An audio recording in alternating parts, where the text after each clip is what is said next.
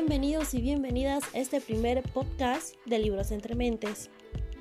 Primero, vamos a tener un poco de introducción sobre lo que es la literatura peruana.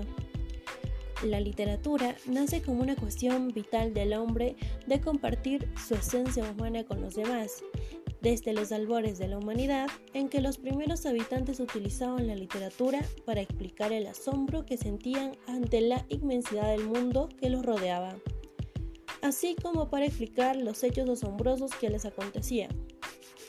Así nacen extraordinarios seres con poderes y cualidades excepcionales, como Huiracocha, Pariacaca, Pachacamaj, Axomama, entre otros, que formaban parte de un panteón mitológico.